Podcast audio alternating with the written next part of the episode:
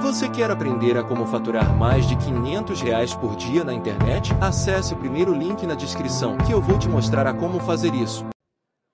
Senhoras e senhores, para a nossa palestra final de hoje com o tema O que estamos fazendo de nós mesmos? Uma pesquisa sobre ética e nossa relação com o trabalho, chamamos ao palco o professor Clóvis de Barros Filho, graduado em Direito pela Universidade de São Paulo e em Jornalismo pela Faculdade de Comunicação Social Casper Libero, mestre em Ciências Políticas pela Université de Paris 3, Sorbonne Nouvelle, e doutor em Ciências da Comunicação pela Universidade de São Paulo e é também livre docente da Escola de Comunicação e Artes da USP. É coautor do livro A Vida que Vale a Pena Ser Vivida, de 2010. Vamos receber, com muito entusiasmo, com muito carinho, com muitos aplausos, professor Clóvis de Barros Filho.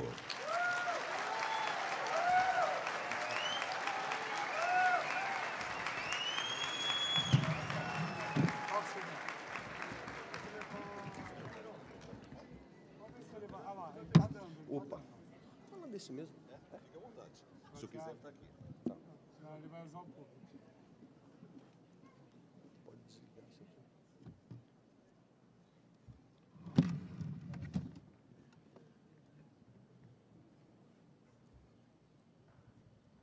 É muito comum que tentem avaliar a nossa vida através de números. Outro dia, numa palestra, uma senhora me perguntou: quanto ganha um professor da USP? E eu, na lata, respondi. Quando eu terminei de oferecer esse número, ela olhou com uma fisionomia de compaixão e disse: com esse salário a vida não pode valer a pena. Nas empresas, os números podem ser outros: metas, resultados, targets, porcentagens de mercado, tudo isso cuidadosamente disposto em gráficos e tabelas, são provas do que vivemos, de como vivemos e qual é a extensão da qualidade da nossa vida. Mas quando a gente volta para casa e reflete sobre o que valeu a pena naquele dia, a gente é obrigado a aceitar que se aquele dia valeu, foi pelas boas sensações. Algum elogio, algum aplauso, algum abraço, algum reencontro inesperado com alguém muito especial. E nada disso se deixa traduzir por números. Na verdade, tudo o que realmente importa para a vida não é uma quantidade. Essas boas sensações foram sendo resumidas e, eu diria, reunidas atrás da palavra amor. De fato, com amor a vida parece muito melhor. Com amor vale a pena acordar segunda-feira se formos encontrar aquele que amamos. Agora, sem amor é mais difícil. Sem amor, happy hour é mesmo sexta-feira, às 18 horas. E quando sexta-feira chega, começamos a esperar a semana entrante. Sem amor, torcemos para a vida ir passando. Sem amor é cinzento e sem graça. Se amor é o que confere colorido à vida, nada melhor do que tentar identificar do que se trata, a que sensação corresponde. E não há muita clareza, temos que admitir. Quando você acorda num dia frio e acerta a canela na quina da cama, você sente dor e sabe o que é dor. No dentista, você sabe o que está acontecendo. Agora, se alguém pergunta, você está amando? Sim. E o que sente? Quando alguém chega para você e diz, eu te amo, interpele. A que você se refere? Do que está falando? A que sentimento corresponde? Bem, a história do pensamento é cheia de respostas sobre o amor. Eu vou partir de três respostas, de três grandes pensadores, três grandes mestres espirituais, Não que não haja outras, mas essas são muito importantes. A primeira é a de Platão. Platão, você sabe, é o mais influente pensador de toda a história. Platão é o pai fundador da filosofia. E você sabe que Platão falou de amor. Por quê? Porque você já ouviu a expressão amor platônico. Na sequência, Aristóteles, pai fundador da ciência, pai fundador da nossa maneira de investigar.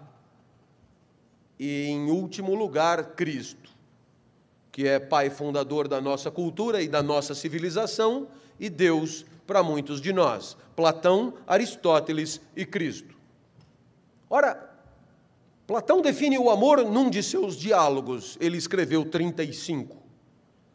E nesses diálogos, Platão filosofava, quase sempre colocando a tese que ele considera justa na boca de uma personagem, Sócrates. E no banquete, diálogo sobre o amor, não é diferente. Platão deixa todo mundo falar e no final fala Sócrates. E Sócrates vai definir o amor no banquete, definição que atravessa os séculos. Claro que Platão jamais usou a palavra amor não falava português. Aliás, o português nem existia. Platão falava grego, e em grego o seu amor é eros. Eros, que você conhece, porque é raiz de muitas palavras do nosso idioma, como erotismo, erotização, erótico, eros motel, eros drive-in, eros nightclub. Eros faz parte da tua vida. Então, eros o que é? A definição é simples: amar é desejar. Ponto. Viu? Nada de dramático. Amor e desejo são a mesma coisa. Você ama aquilo que deseja. Você ama aquele que deseja. Você ama na intensidade que deseja. E você ama enquanto deseja. A má notícia, claro, é que se o desejo acabou, é porque o amor acabou também. Amor e desejo são a mesma coisa. Ora, nesse momento, a pergunta óbvia: se amor é desejo, desejo é o que então? Pois desejo é a falta, diz Platão. Desejo é a busca daquilo que faz falta. Desejo é pelo que não temos e queremos ter. Desejo é pelo que não somos e queremos ser. Pelo que não fazemos e gostaríamos de conseguir fazer. E agora você tem a equação completa você ama o que deseja e deseja o que não tem. E quando tem, não deseja mais. E como o amor é desejo, não ama mais. Funciona assim, simples e rápido. Amor pela cunhada,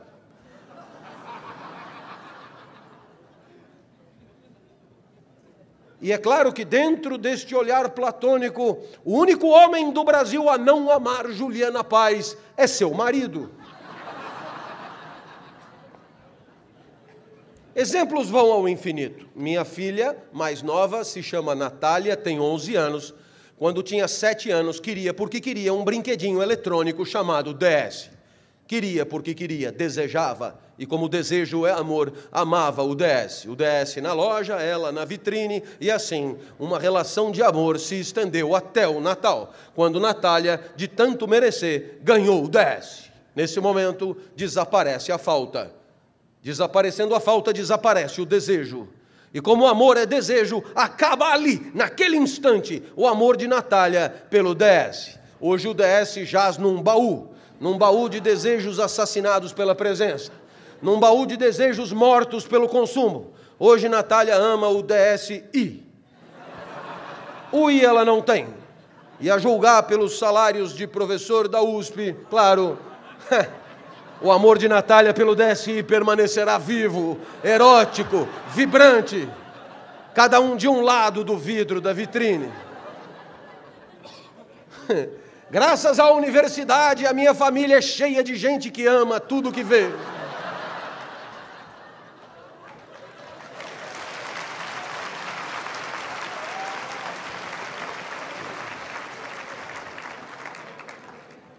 E é claro, porque é um evento sério, você poderia perguntar: e professor, será que podemos cogitar em amor pelo trabalho? Eros pelo trabalho? Claro.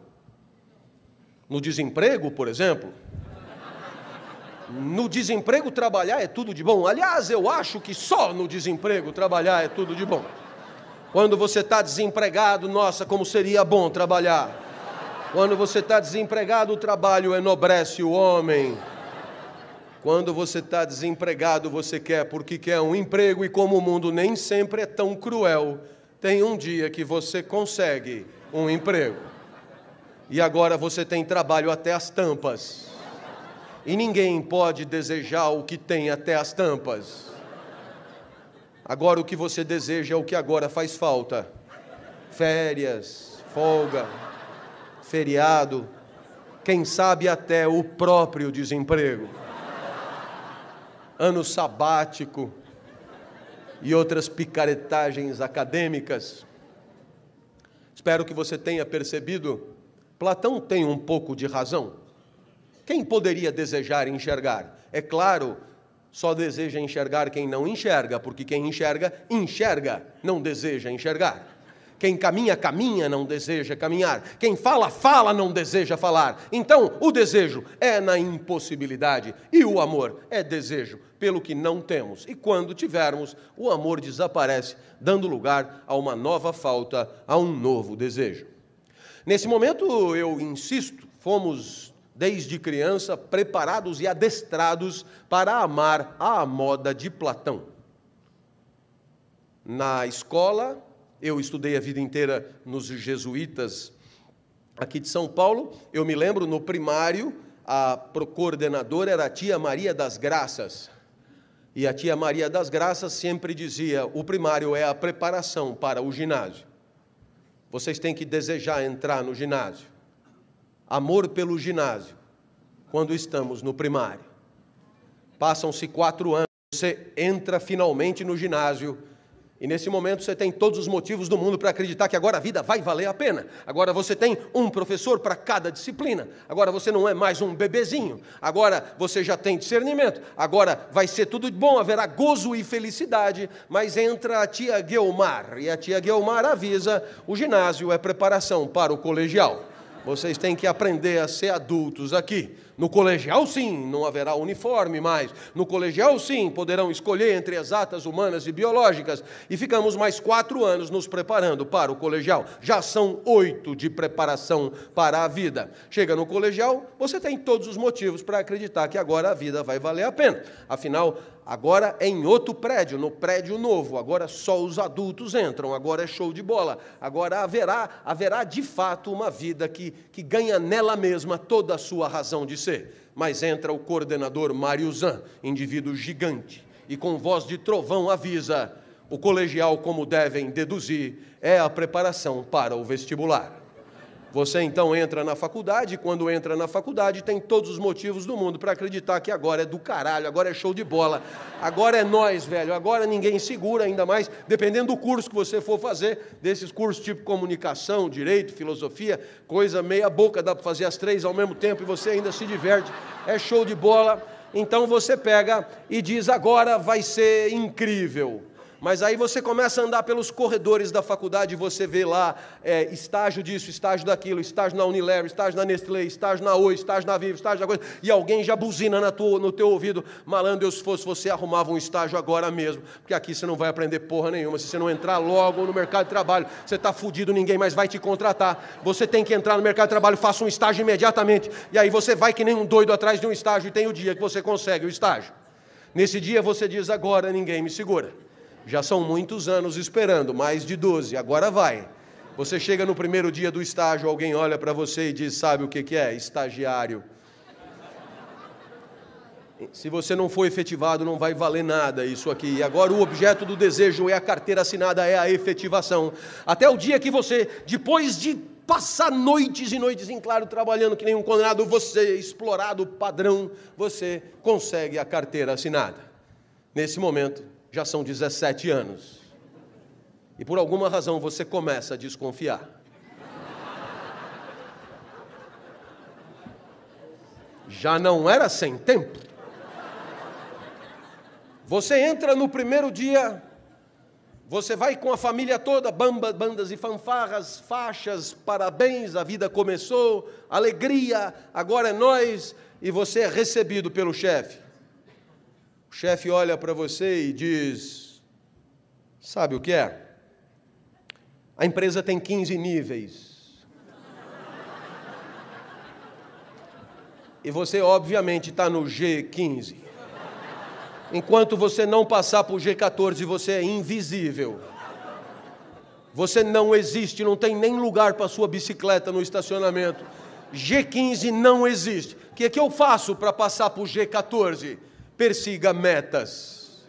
O que são metas? São como cenouras. Eu vou ligar o PowerPoint, vou mostrar a cenoura e você sai correndo. Quando você agarrar a cenoura, você traz para mim.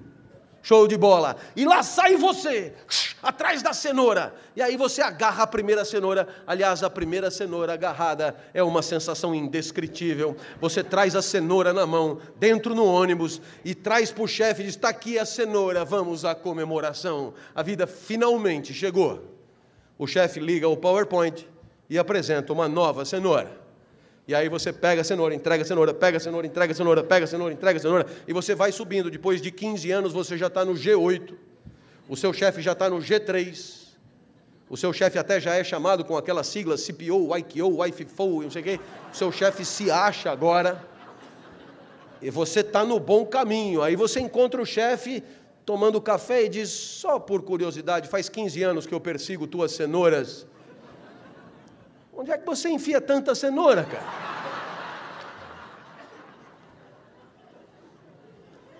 Vai ter um dia que vão fazer uma festa para você. Quando fizerem uma festa para você, você já dançou. Vão fazer uma placa também. Obrigado, perseguidor de cenouras. Foram 30 anos de dedicação e suor. Foram 30 anos em que as cenouras canalizaram toda a tua energia. Parabéns, muito obrigado, mas vamos substituir você por alguém mais jovem e mais iludido. E aí você começa a dizer coisas como: quando eu me aposentar, aí sim a vida vai valer a pena. Mas já está chegando no fim. Você vai comprar uma Kombi, uma casa em Serra Negra. E quando você tiver com 80 anos, com a família chorando em volta nas últimas, ainda é possível que chamem alguém vestido diferente, com um olhar sombrio, e disse: nada de tristeza, porque o melhor ainda está por vir.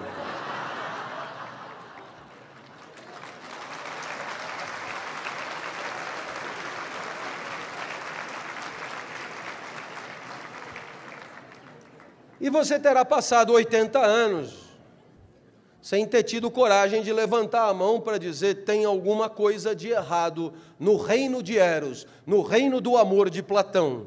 Tem alguma coisa de errado porque essa vida é um saco sem fundo. Não tem saco para tanta cenoura. Sempre haverá o que falta e o que faz falta no mundo do consumo é a mesma coisa. Ou você já viu alguma publicidade que diz assim: Agora que você já comprou, guarde o seu cartão de crédito e vá ser feliz com o que você tem. Jamais o que você compra não vale nada. O que vale é o que você ainda não comprou. Platão, Platão é triunfal.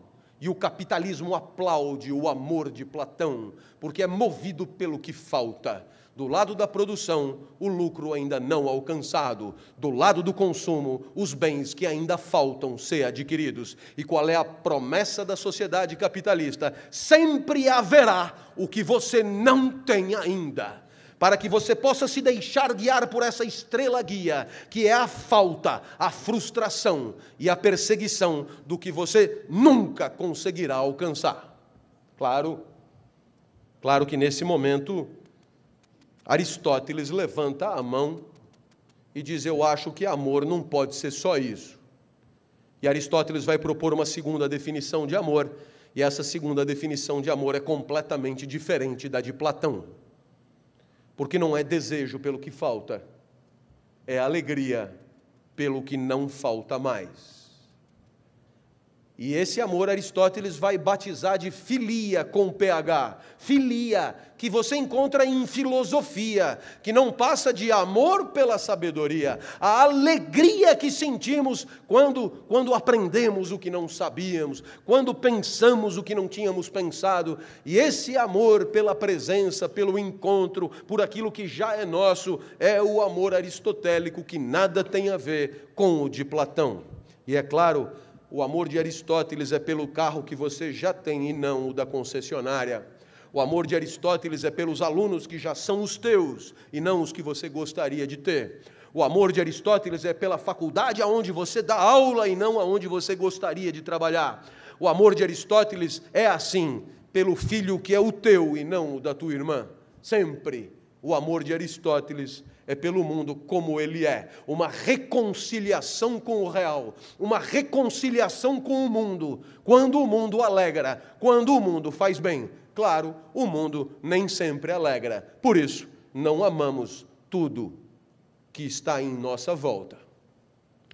Nesse momento você teria todo o direito de perguntar: se desejo, amor de Platão, é a busca do que faz falta, alegria, o que é? A definição que vos proponho não é de Aristóteles, é uma posterior, mas é melhor e vai nos ajudar demais. Alegria, anotem, alegria é a passagem para um estado mais potente do próprio ser. Eu vou repetir para você degustar. Alegria é a passagem para um estado mais potente do próprio ser. Nesse momento você diz: não adianta repetir.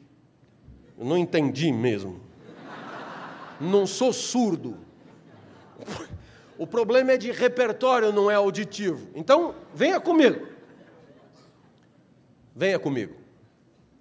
Eu tenho a impressão que se você fizer uma autoanálise do que acontece com as tuas emoções ao longo do dia, você já deve ter se dado conta que tem horas que você está do caralho, você está voando baixo, você está focado, produtivo, antenado, ligado, energizado, você está muito bem. E tem horas, pelo contrário, que você está borocochô, está indisposto, está doente. Então, de duas coisas você já se deu conta. A primeira, tem uma energia que te anima. A segunda, essa energia oscila. Muito bem? Essa energia, cada pensador chama de um jeito. Lá entre os romanos, o primeiro a falar dessa energia vital é Lucrécio em De Rerum Natura. E nessa poesia De Rerum Natura, Lucrécio chama essa energia de clinamen, clinamen. Hobbes, no Leviatã, já em 1600, chama essa energia de conatus. Nietzsche, de vontade de potência. Schopenhauer, só de vontade. Freud, de libido. Bergson, de elan vital. Clovis, sou eu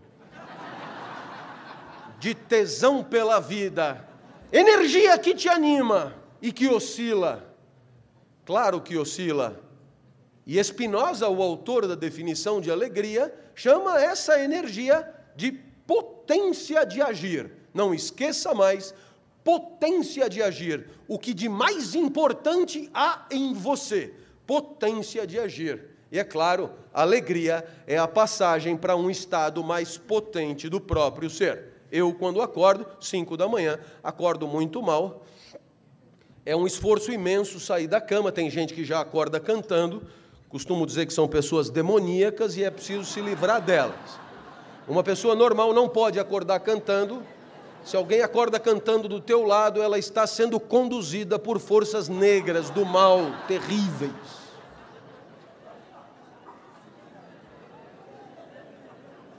Eu me sento na cama, vou até o banheiro, sento no vaso, esforço supremo, tomo uma ducha, já me sinto um pouco mais desperto.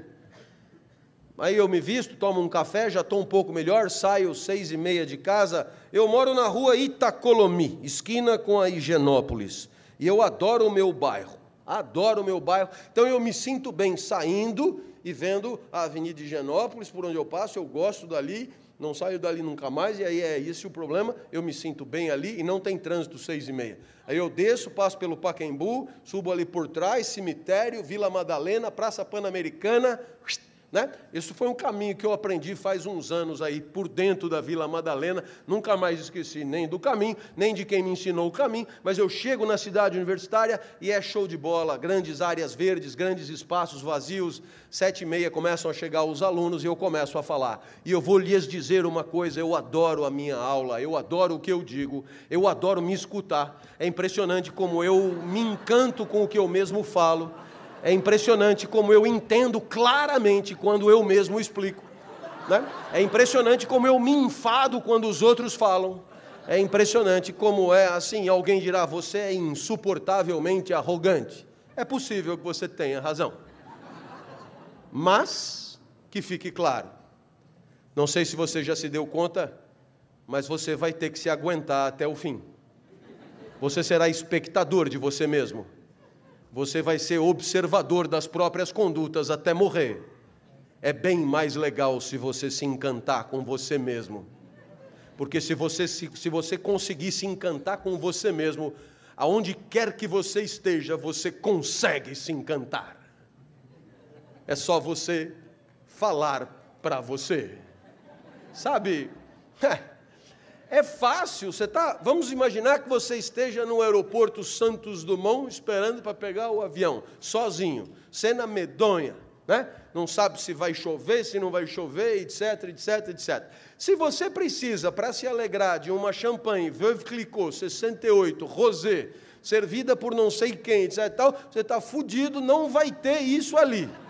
Mas se você começar a falar com você mesmo e você começar a rir, viu? Você tem uma vida melhor nos lugares mais improváveis. Então encante-se com você. Você é encantador. Eu tenho certeza disso. Professor, eu não acho nenhuma graça no que eu faço. Troque do que você faz. Vá fazer outra coisa, porque sempre haverá aquilo que seja objeto do teu encantamento em você mesmo. E aí, e aí é, é bem legal, eu, às 10 horas da manhã eu estou em cima da mesa gritando e você perguntará o que aconteceu entre 5 e 10 da manhã. Resposta: alegria. Passagem para um espaço, para um estado mais potente do próprio ser. E por que, que eu digo do próprio ser? Por que Spinoza diz do próprio ser? Simplesmente porque não serve para todo mundo. Simplesmente porque não é uma lição de autoajuda. Simplesmente porque é só um exemplo a minha vida não é regra de alegria, não é padrão de funcionamento existencial, não é medida certa, fantástica, não é dietética exuberante que garante a alegria de qualquer um. Não, é minha alegria. Professor, mas eu não sei você, não conheço você. Vá procurar sua alegria em outro canto. Essa é só a minha alegria, porque é do próprio ser. Professor, o senhor não tem um jeito de viver que possa alegrar todo mundo? Não. Eu não sou guru. Vocês gostam de gurus? O guru quase sempre vem de longe. É importante que ele venha de longe. Porque se ele se ele está muito perto, se o guru convive de perto com você, você sabe que não é guru, porra nenhuma. É um bosta que nem você. É importante que o guru venha de longe, ele vem com o microfone Madonna, ele vem cheio de marra e ele tem todas as respostas para a vida. E o que é legal de um guru é que ele cai fora rapidinho assim que ele passa a sua receita, porque não funciona.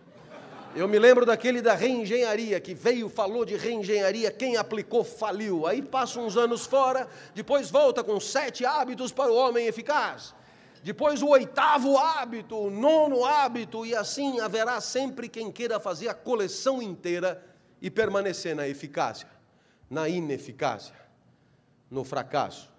Porque se houvesse uma fórmula de felicidade, de sucesso e de alegria que contaminasse todos, pare para pensar.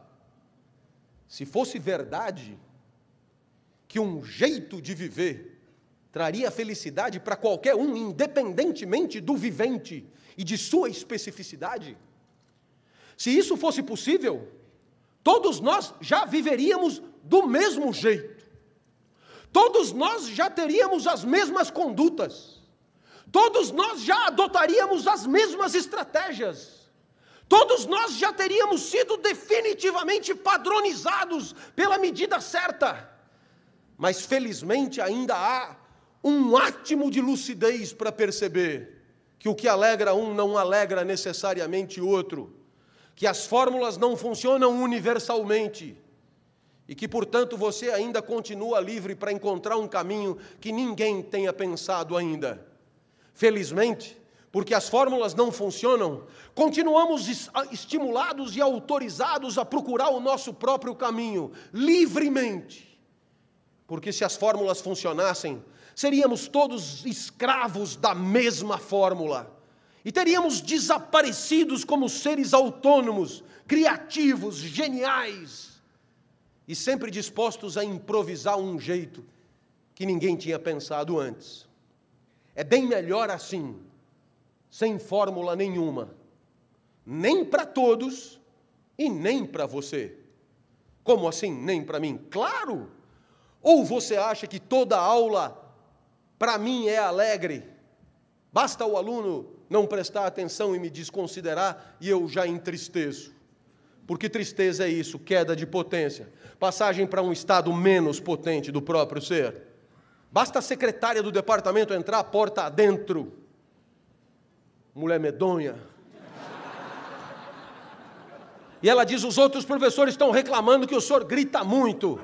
E eu te pergunto: para onde vai a minha potência? Para o saco, diz um aluno. E eu respondo: antes tivesse ido para o saco, meu amigo, excelente lugar para ter potência. A potência desaparece mesmo, é a tristeza. A secretária entristece, por isso eu tento driblá-la. Mas eu só tento porque ela se interpõe.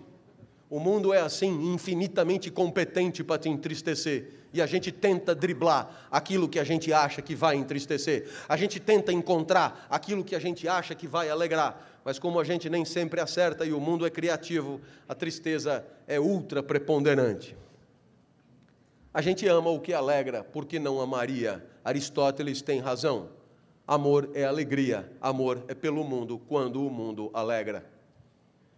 Agora você poderia, nesse momento, perguntar, professor, é, se Platão foi um grande mestre espiritual e diz que amor é, é, é, desejo pelo que falta, e Aristóteles foi outro grande mestre espiritual e diz que amor é alegria pelo que não falta, qual dos dois tem razão? Com qual eu fico? O que é o amor? Quem errou? Ora, você não espera em sã consciência que eu tenha vindo para dizer quem tem razão entre Platão e Aristóteles. O que eu, máximo que eu posso fazer por você é sugerir que os dois têm razão. Afinal de contas, afinal de contas, nada te impede de amar o que você não tem. E quando você, você sabe que você ama o que você não tem. E quando você ama o que você não tem, chame de desejo. Amor, desejo, desejo pelo que eu não tenho e amo, gostaria de ter. Agora, nada impede você de amar o que você tem. E quando você ama o que você tem, chame de alegria. Os dois têm razão. Afinal de contas, você pode perfeitamente amar na falta e na presença. Você pode perfeitamente amar quando faz falta e quando está presente. Eu espero que você tenha percebido que se Platão e Aristóteles têm razão, Platão está por toda parte porque estamos o tempo inteiro indo atrás das metas e dos desejos e das coisas que não compramos e do iPad 38. Mas a alegria não, a alegria falta. A alegria é rara. E eu tenho certeza que o grande desafio contemporâneo das empresas não é fomentar o eros, não é sangue no olho, faca no dente, vestir a camisa, atitude, proatividade e toda essa parafernália do jargão corporativo. O grande desafio é conseguir dar a isso um sentido, é conseguir dar ao Eros uma direção, um significado. E é claro, a alegria é sempre o sentido do desejo. A alegria é o sentido do desejo porque é para onde o desejo deve levar. Portanto, o sentido no sentido de direção. E a alegria também é o significado do desejo. Porque é a alegria que permite interpretar o esforço que fazemos para ir atrás do que faz falta. Sem a perspectiva da alegria, o desejo pelo desejo gira em falso é mesmo um saco sem fundo, sem nenhum sentido. Por isso, o grande desafio é esse: é traduzir desejo em alegria. É mostrar que desejo e alegria fazem uma boa dobradinha, mas que sem a, pro, a, possibilidade de vislumbrar a alegria, a busca do que falta é insana, alienada, demencial, cruel, exploratória. Mas ainda falta um terceiro um terceiro amor. E esse amor é o, é o, é o de Cristo. E o amor de Cristo não é nem eros e nem filia, nem desejo do amante, nem alegria do amante. Porque Cristo diz que o amor dele é por qualquer um, e é claro, se o amor é por qualquer um, não é desejo. Porque você não deseja qualquer um. Apesar de que depois de uma certa idade você começa a relaxar nas exigências é a cristianização do Eros. Né? Vitória de Cristo sobre Platão. Mas, sobretudo, o amor de Cristo não é filia, porque não é todo mundo que alegra, a maioria é mala. Para achar alguém que alegra, é preciso esbarrar num monte de gente que, no máximo, indifere. Então, é claro que no amor de Cristo a diferença é que o que importa é o que sente o amado. No amor de Cristo, como diz Tomás de Aquino na Suma Teológica, o eixo de gravidade da relação amorosa se desloca para o amado. No amor de Cristo, o que importa é o que o amado sente e o amante fará tudo para que o amado sinta o melhor possível. No amor de Cristo, o amante recua para que o amado se agigante em potência. No amor de Cristo, o amante se apequena para que o amado triunfe. No amor de Cristo, o amante passa a noite em claro para que o amado repouse. No amor de Cristo, o amante, enfim, se esforçará, se curvará, para que o amado possa ver o mais longe possível. Ora, nesse momento você deve estar me olhando e deve estar me olhando com estranheza, porque no mundo, no mundo competitivo, das nossas vidas profissionais, isso não parece ser muito comum. Afinal de contas, o que é que você aprende a dizer para que te respeitem? Você aprende a dizer que você entra para rachar. Você entra com sangue no olho para quebrar o adversário. Você entra e você não recuará ante nenhum pretexto. Você entra para dizer que você é foda e você ganha de qualquer jeito. E é claro que nada disso parece combinar muito com o amor de Cristo. Mas depois que você sai do mundo profissional, você tira o uniforme e você fica melhor, né? Você fica mais digno e começa a dizer coisas, digamos, menos toscas. Eu vou te dar exemplos da minha trajetória e você encontrará na sua trajetória exemplos equivalentes, eu tenho certeza. Essa minha filha mais nova, Natália, que agora tem 11 anos, quando tinha 4, foi acometida de gravíssima enfermidade síndrome de Kawasaki, uma doença esquisita no Brasil, muito distante, uma doença quase que exclusivamente oriental, é um vírus, um vírus que só dá em crianças de 4 a 6 anos. E aí, é, a história é a seguinte: se você for comparar com a AIDS, é, tem duas diferenças fundamentais, uma para pior e outra para melhor. No que diz respeito a, a, ao pior, é que se o vírus desincuba, ele mata na hora. Não tem essa história de ficar é, protelando. Agora, se o vírus não desincuba, em dois anos o vírus morre e a criança está curada. Então, minha filha foi diagnosticada, foi para o hospital, foi para a UTI para receber o mesmo coquetel da AIDS, é o mesmíssimo tratamento. E eu vi a minha filha ali entubada na UTI e eu disse para mim mesmo, sempre na expectativa de que alguém possa interagir com a minha mente, expectativa que a gente tem quando está sofrendo, e a gente diz: por que não troca? Troca, eu fico no lugar. E se você acha que eu sou grande demais, ponha 20 desses bichos em mim e liberta a menina. E ali eu percebi que a vida da minha filha valia para mim 20 vezes mais do que a minha própria vida. E isso é amor de Cristo, que, como não é Eros e nem Filia, ele precisou encontrar um outro nome em grego e encontrou o nome ágape. É quando você recua porque o outro é muito importante. E você deve estar pensando que filho pequeno é assim mesmo. Mas se você se lembrar da Boate Kiss em Santa Maria, teve gente que conseguiu se salvar. e depois de ter se salvado, voltou para dentro da boate para tentar salvar mais gente. Alguns, pessoas que conheciam, outros, qualquer um que encontrasse. Esse qualquer um que encontrasse é aquilo que Cristo chama de o próximo. Pessoas que tentaram salvar e não se salvaram pela segunda vez. Porque a ágape está em todo lugar. Por onde você encontrar sofrimento, encontrará gente disposta a diminuir o sofrimento do outro. Assim também foi na serra do interior do estado do Rio de Janeiro, quando teve desmoronamento e você assistiu pela televisão, gente se atirando, se atirando na terra desmoronada para tentar salvar a gente. E para desdramatizar um pouco, bem, minha filha completou 11 anos agora, esperamos que esteja tudo bem. E quando ela fez aniversário, ela me pediu, papai, eu queria comemorar o meu aniversário em casa, posso convidar os meus amigos para conhecer a minha casa? A minha filha tira de mim o que ela quiser. Sempre haverá um pedagogo para dizer que é preciso impor limites. Eu costumo dizer, vá impor limites no seu curral e me deixe em paz. Traga quem você quiser. Vieram 39. Subiram todos no mesmo elevador, passaram pela porta no mesmo instante. E eu me lembrei naquele momento de uma poetisa búlgara cujo refrão é bem legal: Criança pequena é como água, ocupa todos os espaços. Eu então me tranquei no quarto, mas a poetisa tem razão, todos os espaços. Papai, papai, queremos brincar aí também. Minha filha, para onde você quer que eu vá? Você não gosta tanto da padaria? Vá para a padaria, a gente te chama. E aqui eu queria que você pensasse comigo. Se só Platão tivesse razão e amor fosse só busca do que me faz falta, o que me fazia falta ali era o silêncio. Eu punha todo mundo para fora em nome do meu amor do meu eros pelo silêncio.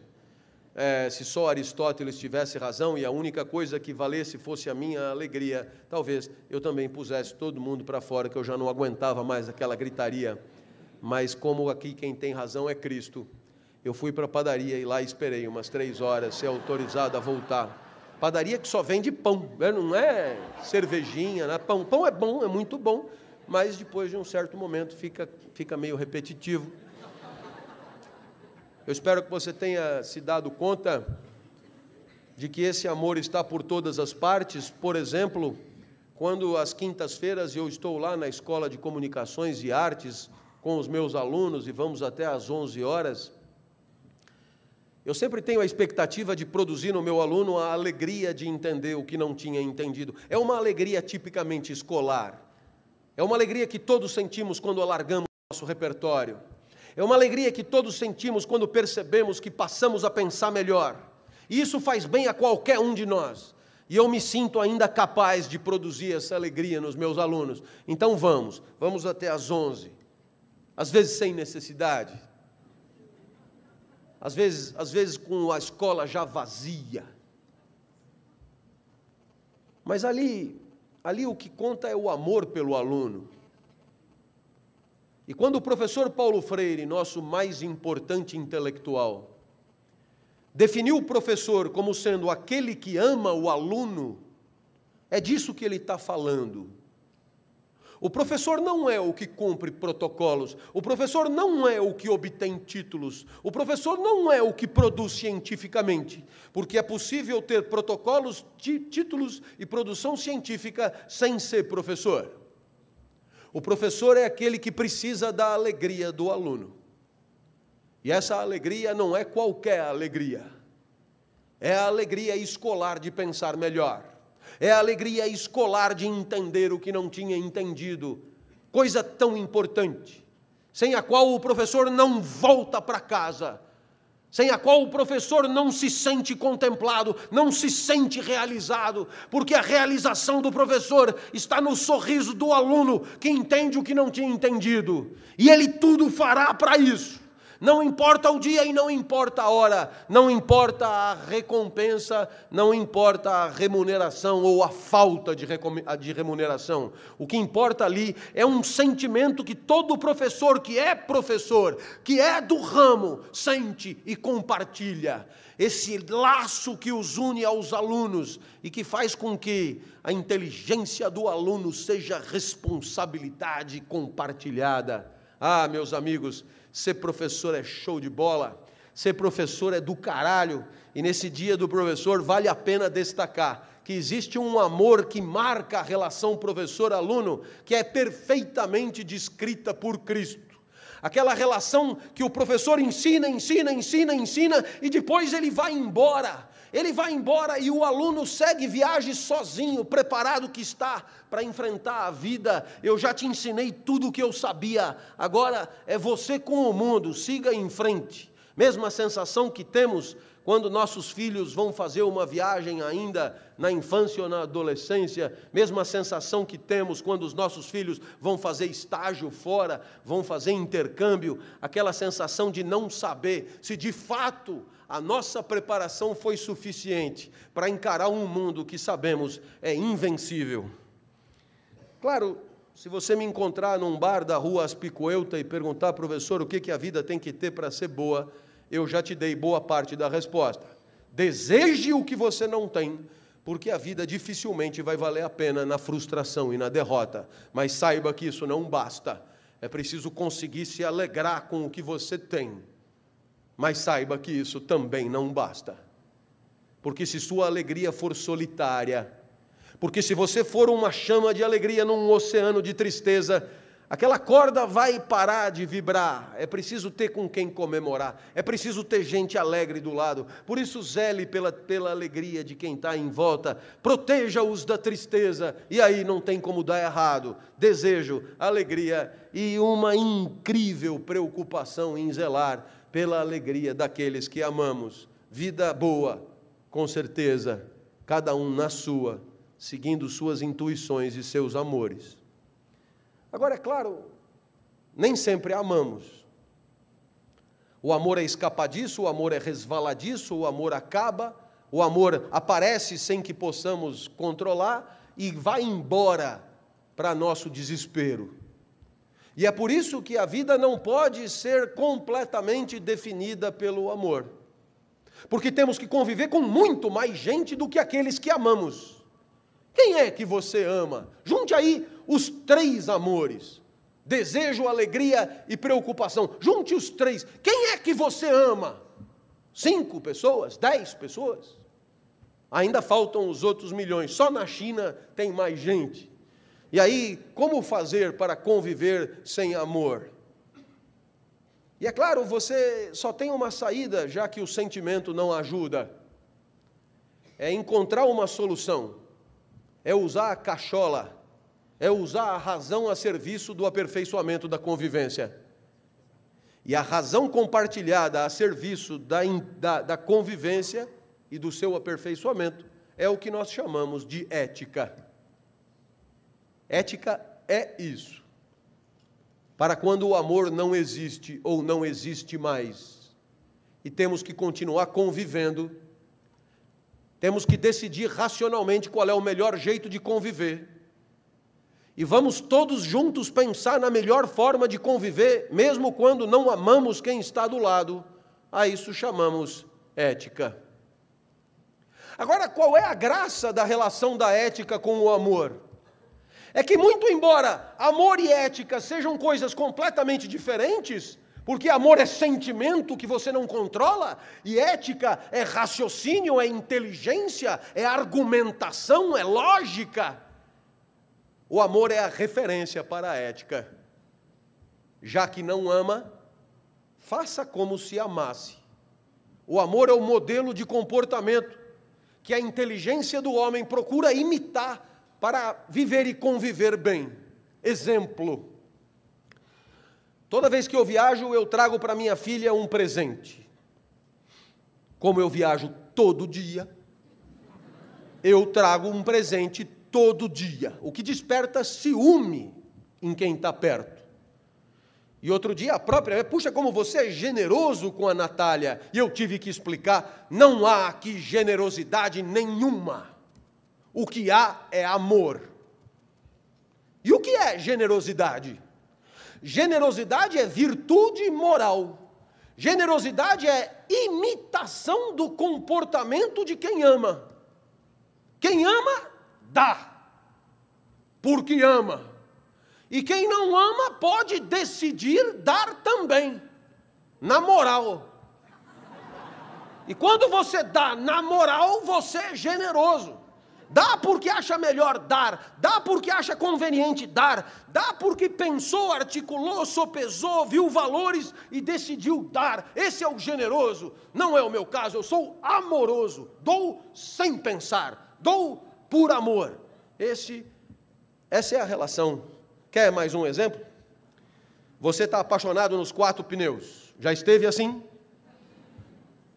Sabe quando não, a pessoa não sai da cabeça, vai fazer xixi, três horas da manhã, a figura da pessoa aparece no vaso lá embaixo. Assim, o que você está fazendo aí embaixo? Apaixonado 24 horas por dia. E quando você está apaixonado desse jeito, você só consegue transar com aquela pessoa. Mas é por amor. Exclusividade de corpos por amor. Se você for transar com outra pessoa, não vai dar certo. Você não vai. Haverá problema de potência. Você, você, você, nossa, né? E aí é assim, exclusividade por. Você só pensa na pessoa, né? nossa, junta num final de semana e é atrito, atrito, é espetacular. Mas esse amor acaba, você sabe, lógico, esse amor acaba.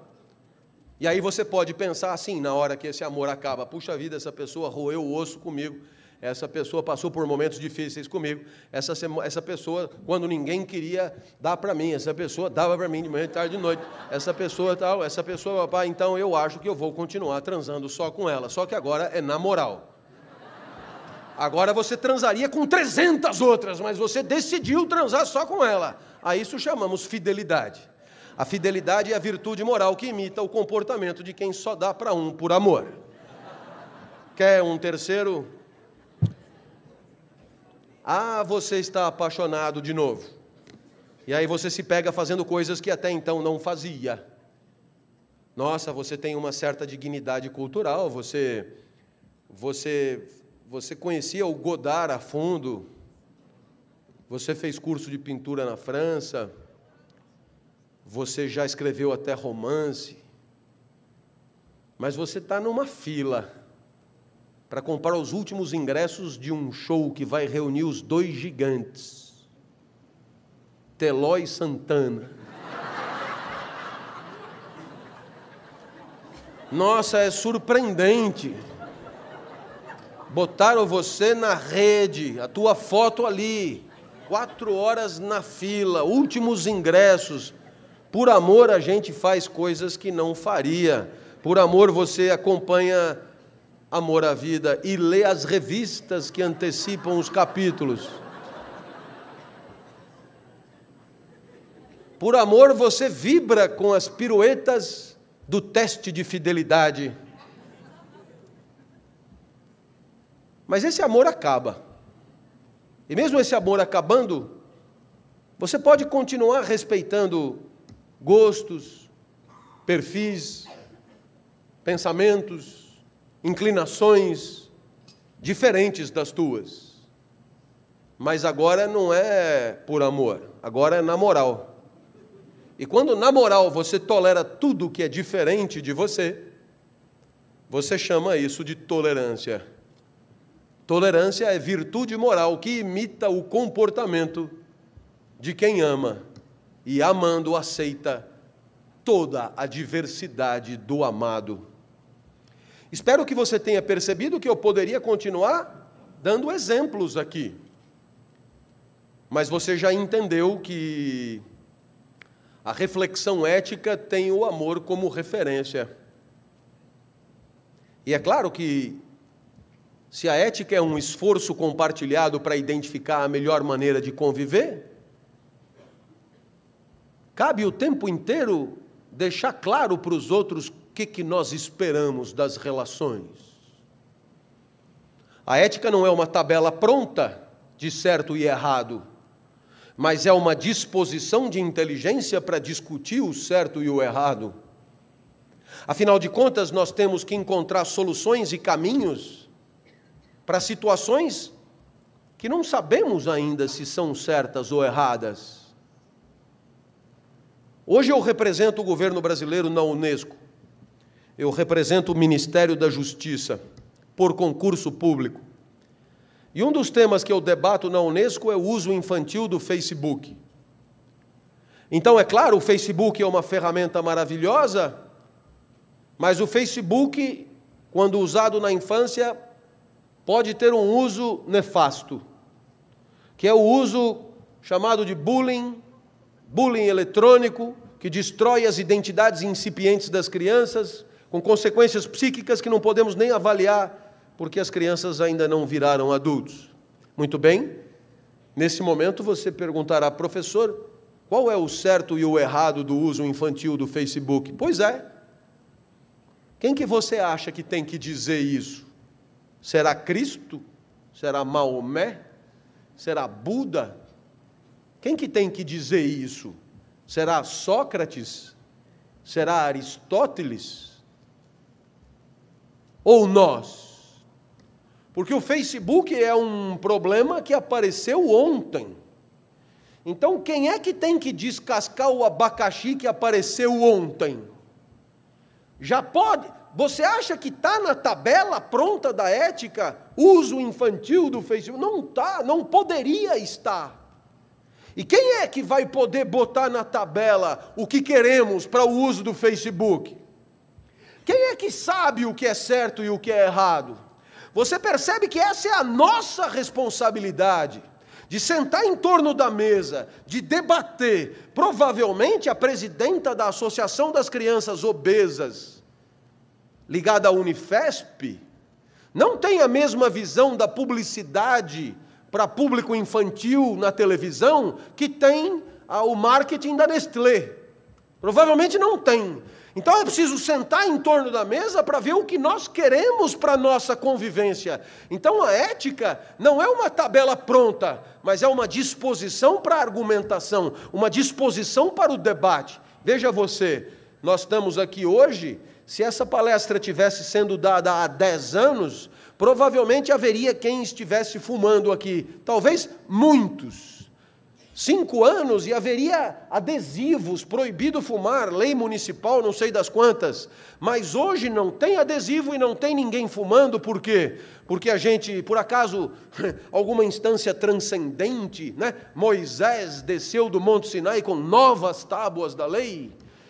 Não, o que, gente, o que aconteceu é que a gente sentou em torno da mesa e decidiu que em lugares fechados é melhor não fumar. Todo mundo esteve de acordo? Não, não é isso que eu estou dizendo. O que houve foi a possibilidade de argumentar. Quem quis falar, falou. Quem quis fazer filme, fez. Quem quis fazer documentário, fez. E a ética é esse grande espaço de debate para que possamos juntos chegar a conclusões sobre como queremos conviver melhor do que convivíamos ontem.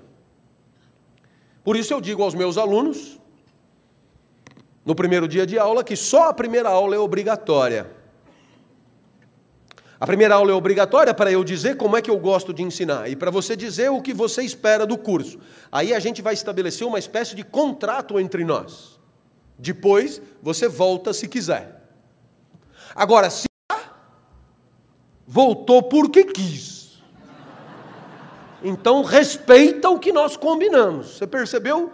Que com isso a gente já matou metade do curso de ética. Liberdade para dizer como queremos conviver e respeito ao que foi combinado. Show de bola. A maioria volta, quase todo mundo volta. E alguns ainda trazem a mãe. Professor, eu voltei para casa, contei com a minha mãe, para minha mãe como foi a primeira aula. A minha mãe não acreditou, trouxe para ela ver. Dá para ela entrar? Deixa eu ver a mãe primeiro. Dependendo da mãe, rola. E o que, que o menino queria mostrar para a mãe? Ele queria mostrar para a mãe o jeito do professor da aula que ele tinha prometido respeitar. Eu tenho três princípios para dar aula que eu digo logo no primeiro dia: energia, exemplos e palavrão. Esse é meu banner, esses são meus valores, esses são meus princípios, não importa onde eu esteja, haverá isso. E toda vez que eu me exaltava, o menino cutucava a mãe: Olha, olha, eu falei, eu falei. Ele está sendo fiel ao que ele disse. E quando você é fiel aos teus próprios princípios, você desperta confiança em quem te em quem se relaciona com você. Procure entender isso. Só a fidelidade, a fidelidade ao próprio jeito de ser, a fidelidade aos princípios que você anuncia aos quatro ventos, só essa fidelidade permite ao menino trazer a mãe com confiança. E na terceira aula a mãe trouxe a irmã E na internet as aulas são assistidas por 10 mil, 15 mil, 20 mil. E quando é, ainda é entrevista, é mais. Olha só essa entrevista. Fidelidade aos próprios valores é quando as pessoas começam a acreditar que você é mesmo daquele jeito. Claro que a infidelidade é muito tentadora. Porque toda vez que você é fiel aos teus princípios, você perde oportunidades. E quais são as oportunidades? São aquelas que exigem de você que haja fora dos teus princípios. E como você hoje vale pelo que você vende, é normal que você não queira perder nenhuma oportunidade. E para não perder nenhuma oportunidade, é normal que você queira flexibilizar os teus princípios. É o que o livro Vendedor Fitbull chama de ética à la carte, moral líquida, valores customizados. A moral líquida é o melhor exemplo. Se o cliente for um copo, você cabe. Se o cliente for uma jarra, você cabe também. Você se adapta. E se alguém perguntar para você quais são teus princípios de vida, você diz: estou esperando o próximo cliente para ele me dizer. O problema é que se o cliente for corrupto, você cabe também. Sabe? Vamos fazer de tal maneira a não pagar os tributos desta negociação. Se o cliente for pedófilo, você cabe também. Porque quando, como o foco é no resultado, o que importa é vender. E tudo aquilo que porventura atrapalhe a venda tem que ser flexibilizado. Mas aí há um enorme risco depois de vender para todo mundo e ser aplaudido, depois de ganhar prêmios, bônus e promoção, é possível que você volte para casa e não se lembre mais de quem você era, dos valores que você respeitava, daquilo que você achava importante. E aí você talvez faça uma trágica descoberta. Os princípios que você respeita são a tua própria identidade a tua própria definição. Você quer ver? Vamos imaginar que eu esteja num bar da rua Aspicueuta, sozinho. Entra uma jovem apetecível. Eu vou até ela para começar um papo. Milagrosamente ela topa. E aí, é claro, ela quer saber quem eu sou. Você já parou para pensar que tipo de informação você oferece para dizer para o outro quem você é? Você poderia dizer, eu sou um espaço de mitoses e meioses. Não é mentira. Eu sou sangue que circula, neurônio que sinapseia, pulmão que respira, intestino que peristalta. Tudo isso é verdade, mas não é isso que a pessoa quer saber.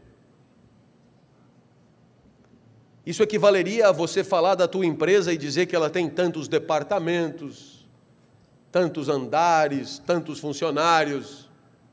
Não é isso que eu quero saber. O que a pessoa no bar quer saber é o que eu fiz da minha vida. Que escolhas eu escolhi? Que caminhos eu decidi trilhar? É isso que ela quer saber. Não é neurônio que sinapseia. São decisões de vida que eu tomei. O que, que eu joguei no lixo? O que, que eu não quis viver? E o que, que eu decidi viver? Porque na hora que eu conto a escolha, eu estou contando o que eu acho importante para mim, o que é valioso para mim, o que é valor para mim. Portanto, quando eu vou contar quem eu sou, o que eu tenho que contar é o que é importante e valoroso para mim. Viu só? A minha definição são os meus valores. E eu costumo dizer, sou professor. Isso diz, nossa, essa informação Essa informação é gigantesca. Sou professor. A palavra professor, ela é um caminhão de informação que vem junto. Pobre, indigente, é um caminhão. Ah, é, é, costuma despertar ternura nas mulheres. E ternura é pena, claro. Professor do quê? De ética. Nossa, a ternura aumenta muito. Além de professor, é de uma porra que não serve para nada. Dá aula onde? Na USP. Ah. Nossa, essas três informações são fulminantes, eu não preciso dizer mais nada.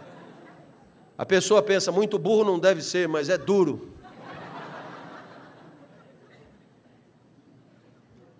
Nós somos os valores porque nós somos as escolhas. Nós somos a nossa estratégia de vida, nós somos a nossa política existencial. É isso que a gente conta para os outros. O que é importante para nós na vida, o que é importante para nós no mundo.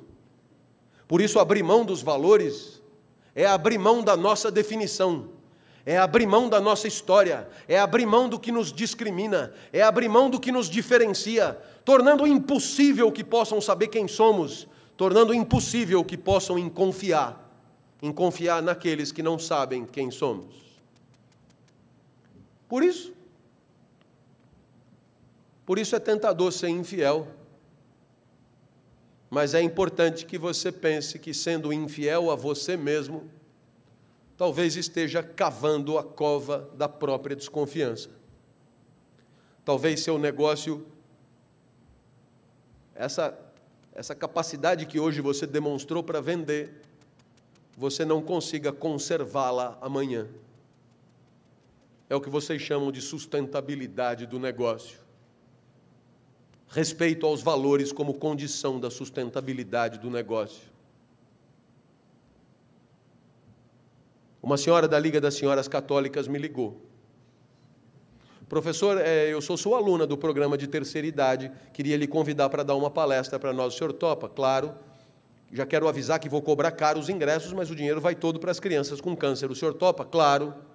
Só mais uma coisinha, não é nada pessoal, eu adoro o seu jeito mas eu tenho umas amigas mais idosas do que eu. Pensei, nossa. Não dá para dar uma maneirada? Não dá para dar uma maneirada na energia, nos exemplos, sobretudo nos palavrões, não custa nada, pega leve. Dá, não dá não, dona.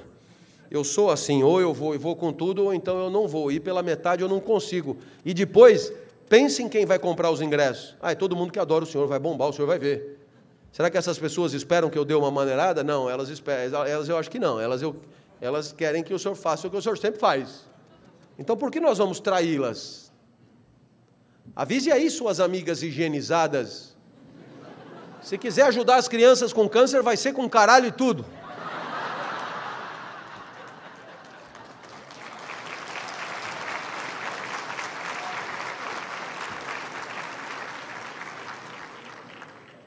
Eu não me lembro de ter falado tanto caralho numa palestra como naquela. Eu só vi as velhotas se acomodando na cadeira. Mas depois do quinto caralho eu acho que encaixou, porque elas se afeiçoaram. Já pediram outra. Professor, nós só temos uma exigência. Não pode esquecer do caralho.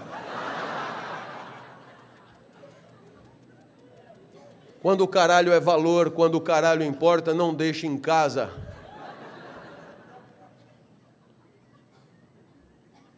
E é claro, você deve estar pensando, professor, deixa eu ver se eu entendi bem. O grande barato é o amor. Mas como o amor é escasso, a ética, deixando claro para todo mundo qual é a tua praia e permitindo a todo mundo te escolher deixando claro para todo mundo qual é o teu jeito e permitindo a todo mundo ver se, ver se os teus princípios se alinham. Quem gostar, volta e ainda traz a mãe.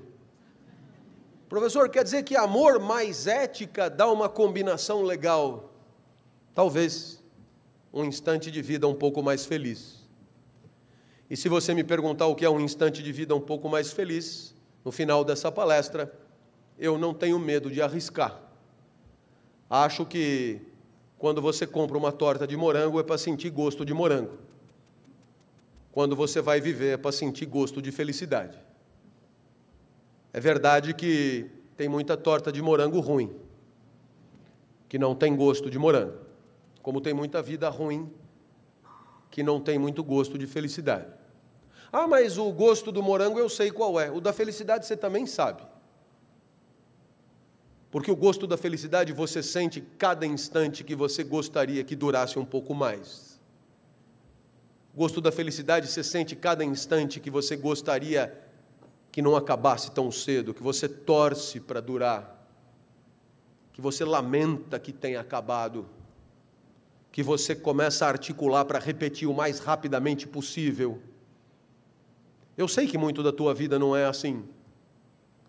Você passa o dia esperando o fim do dia, você passa a semana esperando o fim de semana, você passa o mês esperando o quinto dia útil, você passa o ano esperando as férias. Será que você não percebe que quando você passa o dia esperando o dia acabar, é porque você está torcendo para a vida acabar mais rápido? E que a felicidade só pode ser o contrário disso? Eu costumo dizer sempre que os tristes comemorem, porque o triste é mesmo aquele que quer que a vida acabe rápido, e a vida acabará. Vitória da tristeza. Mas que os felizes vendam caro a derrota, porque a felicidade é só isso mesmo uma resistência heróica contra a finitude de cada instante da vida. Nesse escoador sem volta, nessa deterioração orgânica ininterrupta a que estamos submetidos, a felicidade é todo instante que você não quer que acabe.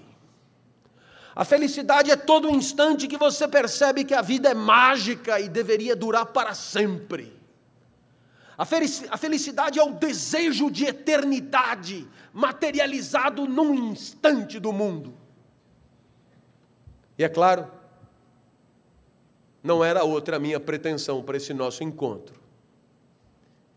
Muito mais do que te ensinar alguma coisa, o que eu queria mesmo é que você tivesse desfrutado, que você tivesse rido, que dez minutos tenham passado e você não tenha percebido, que você não tenha se dado conta que está tendo uma aula de filosofia a uma hora e meia, que você tenha pensado em trazer a mãe ou o filho, que você tenha pensado em me mostrar na internet para alguém que você ama.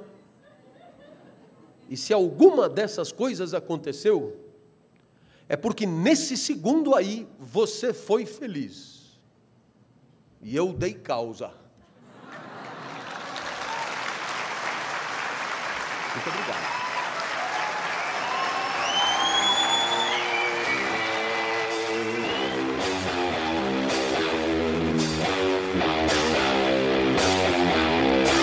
Você gostaria de viver de YouTube, fazer seu próprio horário, trabalhar de onde você quiser e principalmente gerar muita receita? Finalmente a gente lançou o Viver de YouTube, que é o único treinamento no mercado que vai te acompanhar do absoluto zero até a criação do seu canal de sucesso. Basta garantir sua vaga clicando no botão abaixo para começar seu império no YouTube, hein?